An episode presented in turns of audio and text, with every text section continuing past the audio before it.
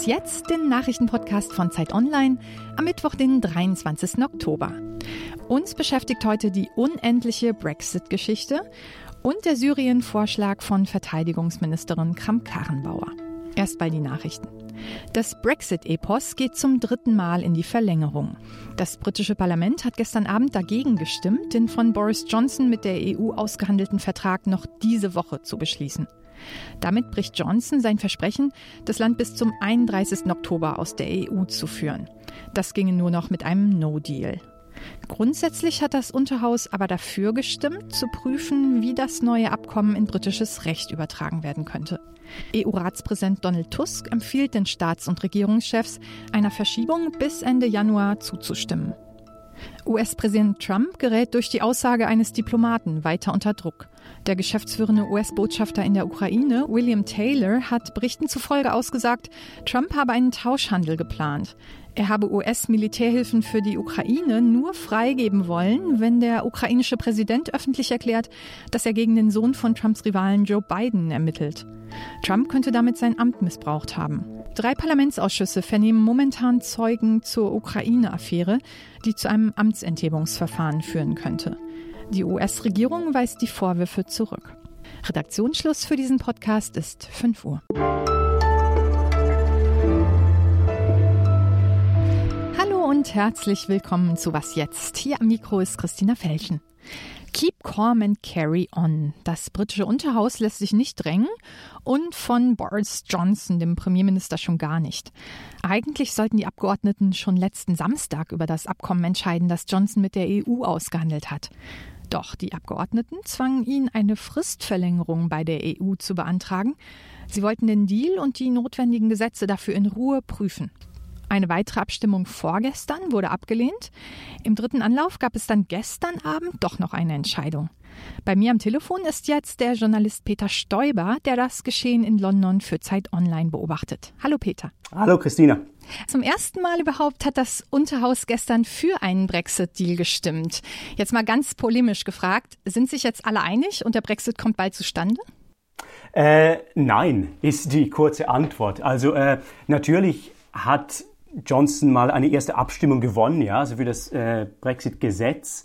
Äh, das ist schon mal als Erfolg zu werten, weil es halt das erste Mal ist, dass das Unterhaus überhaupt für irgendeinen Brexit-Deal stimmt. Nur ging es da einzig und allein um die Frage, ob dieses, äh, dieses lange parlamentarische Verfahren überhaupt jetzt mal äh, eröffnet werden soll. Für Johnson ist es ja eine schwierige Situation. Also er bricht ja vermutlich sein Versprechen, den Brexit bis Ende Oktober über die Bühne zu bringen. Und das Parlament kann ja bei der nächsten Abstimmung noch Änderungsanträge anbringen, sodass die Regierung den Deal platzen lässt. Ähm, was hat Boris Johnson jetzt vor? Ja, im Prinzip, also er hat jetzt zuerst mal gesagt, er will das Gesetz jetzt pausieren lassen. Ja, also mal überhaupt nicht äh, weitermachen mit diesem Prozess, sondern einfach mal warten. Er hat wahrscheinlich vor, äh, doch Neuwahlen auszurufen. Ja.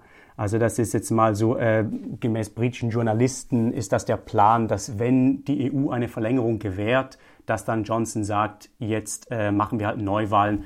Was würde bei einer Neuwahl passieren? Also wie ist die Stimmung in Großbritannien im Moment? Sehr schwer vorauszusagen. Also die Stimmung ist, man spricht oft von dieser gesellschaftlichen Spaltung und die sieht man natürlich äh, an ganz vielen Orten. Ja? Also man hat diese riesige Demonstration gehabt jetzt am Wochenende. Aber auf der anderen Seite gibt es ja viele Leute, die sind nach wie vor dafür, dass dieser Brexit kommt. Es sieht danach aus, wie wenn die Tories, also die Konservativen, eine Mehrheit haben würden. Aber wenn da die Wahlkampagnen erstmal beginnen, ist es schwierig zu sagen, wie dann die Dynamik ist, ja. Ja, und die andere Seite ist ja die EU. Da verlieren ja so manche so langsam die Geduld. Frankreichs Präsident Macron und andere Premiers haben ja vor kurzem angedeutet, dass der 31. Oktober wirklich der allerletzte Austrittstermin sei. Das würde jetzt ja einen Austritt ohne Abkommen bedeuten. Wird die EU Großbritannien denn noch mehr Zeit geben? Ja, natürlich. Also alle haben mittlerweile genug vom Brexit. Nur das Ding ist ja natürlich, dieser No-Deal-Brexit, der droht noch immer. Und die EU will einfach vermeiden, dass es zu diesem ungeregelten Brexit kommen wird. Ja? Und darum kann man immer davon ausgehen, dass die EU eine Verlängerung gewähren wird, weil halt die Alternative viel schlechter wäre. Ja? Und auch wenn die jetzt das nicht wollen und auch wenn viele oder die Mehrheit der europäischen Bevölkerung äh, schon genug hat vom Brexit und das Ganze irgendwann mal hinter sich lassen will. Es, ja, es, es gibt fast keine andere Möglichkeit, als einfach diese, diesen Aufschub noch einmal zu gewähren und es einfach nochmal zu versuchen. Ob das jetzt in ein paar Wochen ist oder wahrscheinlich ja in ein paar Monaten, Anfang nächstes Jahr oder Mitte nächstes Jahr. Das, äh, davon muss man ausgehen. Das war Peter Stoiber in London. Hier geht's jetzt weiter mit meiner Kollegin Rita Lauter.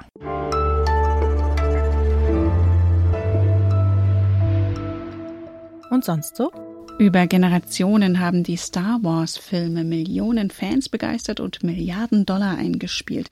Die Reihe brachte uns Laserschwerte, einen grünen Großmeister mit Grammatikfehler und den berühmten Satz Ich bin dein Vater. Doch jetzt geht die wohl größte Saga der Kinogeschichte zu Ende. Das legt zumindest der Trailer zum neuen Star Wars-Film nahe.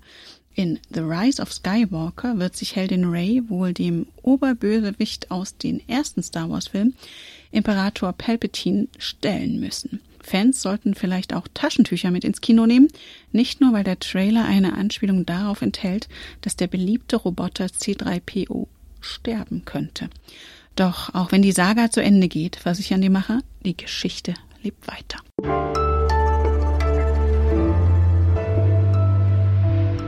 Vor zwei Wochen ist die Türkei in Nordsyrien eingerückt, nach Überzeugung vieler Beobachter völkerrechtswidrig. Das NATO-Mitgliedsland Türkei kämpft dort gegen die Kurden, deren JPG-Miliz sie als Terroristen einstuft. Mehr als 100.000 Menschen sind seitdem auf der Flucht. Zahlreiche Kämpfer der Terrormiliz Islamischer Staat, die von den Kurden gefangen gehalten worden waren, sollen seitdem ausgebrochen sein. Und nun schlägt die deutsche Verteidigungsministerin Annegret Kramp-Karrenbauer dort eine internationale Sicherheitszone vor. Der Kampf gegen den IS ist quasi eingestellt. Das betrifft unsere Sicherheitsinteressen massiv. Und ich schlage vor und wünsche mir, dass wir eine international kontrollierte Schutzzone dort einrichten, um den Kampf gegen den IS fortsetzen zu können, aber auch um wieder Aufbau zu leisten, damit Menschen in ihre Heimat wieder zurückkehren können. Fragen dazu an Michael Thumann, außenpolitischer Korrespondent der Zeit und im Moment Fellow am Istanbul Policy Center der Mercator Stiftung. Michael, lass uns zunächst mal sortieren. Die Türkei ist in Nordsyrien eingerückt, nachdem die USA ihre Truppen dort abgezogen haben, die die Kurden bisher geschützt haben. Wer soll denn jetzt diese Lücke mit dieser Schutzzone füllen, wenn es nach AKK geht? Ich finde es ehrlich gesagt gut, dass endlich mal einer oder eine nicht nur über Europas Ohnmacht jammert, sondern auch mal einen Vorschlag macht. Das Ganze aber ist natürlich überhaupt nicht einfach. Und das große Problem vor Ort ist, es gibt gar keine Lücke. Die USA sind rausgegangen. Die Türken sind einmarschiert. In den anderen Ecken sind die Russen zusammen mit dem Assad-Regime reingegangen. Und das sind die, mit denen wir da jetzt zu tun haben. Und die haben alle Truppen.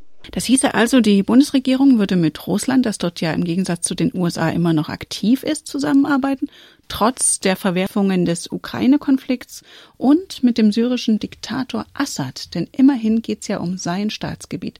Ein ziemlicher Umschwung der deutschen Außenpolitik, oder? Teils, teils, weil mit Russland spricht die Bundesregierung ohnehin ja die ganze Zeit sowohl über die Ukraine, aber intensiv auch über Syrien. Und da die USA ja nicht nur Syrien, sondern jetzt Stück für Stück die ganze Region aufgeben unter Trump, übernimmt Russland eben die US-Position und entsprechend führt im Nahen und Mittleren Osten auch an Russland gar kein Weg mehr vorbei. Assad aber, mit dem muss man nicht sprechen, denn Assad ist ein Vasall, genauso wie sein Land ja nicht souverän ist, sondern eigentlich ein iranisch-russisches Protektorat. Insoweit würde ich sagen, sprechen wir lieber gleich mit den Chefs. Und das ist in diesem Fall vor allem dann Wladimir Putin. Wenn die deutsche Verteidigungsministerin so etwas vorschlägt, dann könnte ja durchaus erwartet werden, dass sich auch die Bundeswehr an einem solchen Einsatz beteiligt. Einen solchen Einsatz könnte ja aber nicht einfach die Bundeskanzlerin oder Verteidigungsministerin anordnen, da müsste ja der Bundestag zustimmen. Aber selbst wenn es eine solche Zustimmung gäbe, Wäre die Bundeswehr überhaupt in der Lage dazu? Es werden doch immer wieder die mangelhafte Ausrüstung und nicht funktionierende Gewehre beklagt. Und außerdem ist die Bundeswehr hier schon in einigen Auslandseinsätzen. Die Bundeswehr hat alle diese genannten Probleme. Sie zeigt aber auch, wenn sie dann mal irgendwo ist, in Mali oder in Afghanistan, dass sie solche Einsätze eben auch kann. Da werden dann halt eben alle verfügbaren Mittel oder soll ich sagen Restmittel zusammengezogen und es geht also schon. Aber natürlich hat dieser Vorschlag einfach ganz, ganz viele Hürden. Die Einigung in der Koalition muss hergestellt werden, ja, im Bundestag, auf EU-Ebene. Dann soll ein Mandat des UN-Sicherheitsrats her. Der UN-Sicherheitsrat hat sich in den letzten Wochen auf nichts einigen können in der ganzen Frage. Auch das ist eine Riesenhürde. Und dann müsste die Bundeswehr zusammen mit anderen europäischen Armeen von irgendwoher aus operieren können. Und das ginge eigentlich nur, wenn man auf die Karte guckt, aus der Türkei. Also muss man sich eben auch mit der Türkei einigen. Auch dieses wäre eine ganz große Hürde. Vielen Dank, Michael Thumann nach Istanbul. Gerne. Das war Was Jetzt, der Nachrichtenpodcast von Zeit Online. Wenn Sie mögen, schreiben Sie uns an wasjetzt.zeit.de. Für Sie im Studio war Rita Lauter. Machen Sie es gut.